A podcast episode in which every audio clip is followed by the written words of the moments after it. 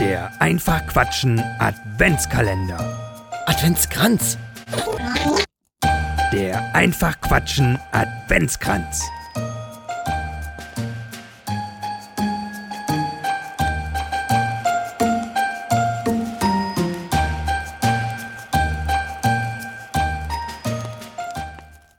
Die schöne Vorweihnachtszeit war gekommen.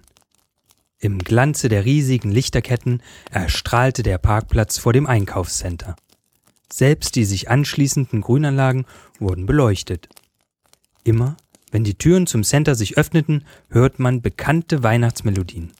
Einst hatten sie mich weihevoll eingestimmt auf diese wohl schönste Zeit des Jahres.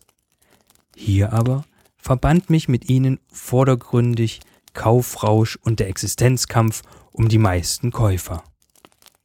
Frustriert wendete ich mich ab vom großen Weihnachtsgeschäft und beobachtete, wie ein etwa zwölfjähriges Mädchen interessiert den Inhalt eines Abfallbehälters inspizierte, aus ihm einen Gegenstand entnahm und in ihre Plastiktüte steckte. Ich begrüßte sie mit einem wohlwollenden Lächeln. Wie viel Wertvolles die Leute doch unbesehen wegwerfen, sagte ich. Sie horchte auf und sah mich ernsthaft an. Mit dem Geld für die Pfandflaschen kann ich meiner Mutti helfen. Sie ist arbeitslos und wir brauchen jeden Pfennig. Sie sagte nicht Cent. Unvermittelt folgten meine Gedanken einer Erinnerung aus meiner Kindheit. Die Weihnachtsgeschichte vom kleinen Mädchen mit den Schwefelhölzern wurde in mir wach. Meine Mutter hatte sie mir wiederholt zur Weihnachtszeit vorgelesen, und jedes Mal war ich froh, dass ich keine Streichhölzer zu verkaufen brauchte. Das Bild der Kleinen mit dem bloßen Kopf und den nackten Füßen auf den Treppenstufen war wieder vor mir, und ich sah, wie im Glanze ihrer angezündeten Schwefelhölzer ihre liebe verstorbene Oma erschien, die einzige, die gut zu ihr war.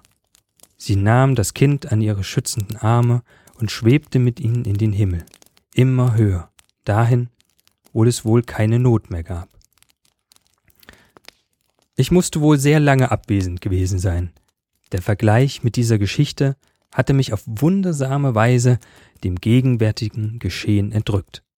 Das Mädchen war bereits beim nächsten Abfallbehälter und hatte unser Gespräch vielleicht schon vergessen, als ich ihr einen Geldschein reichte. Stumm umarmte sie mich, die Tränen in ihren Augen sagten mehr als alle Dankesworte. Betroffen ging ich auf den Weg in die Grünanlagen. Ich wollte noch ein paar Minuten alleine sein. Beglückt, dass ich helfen konnte, war ich dennoch hilflos, weil ich die Ursache dieses Übels nicht abstellen konnte. Ein Wohlgefallen erreicht auch im 21. Jahrhundert nicht alle.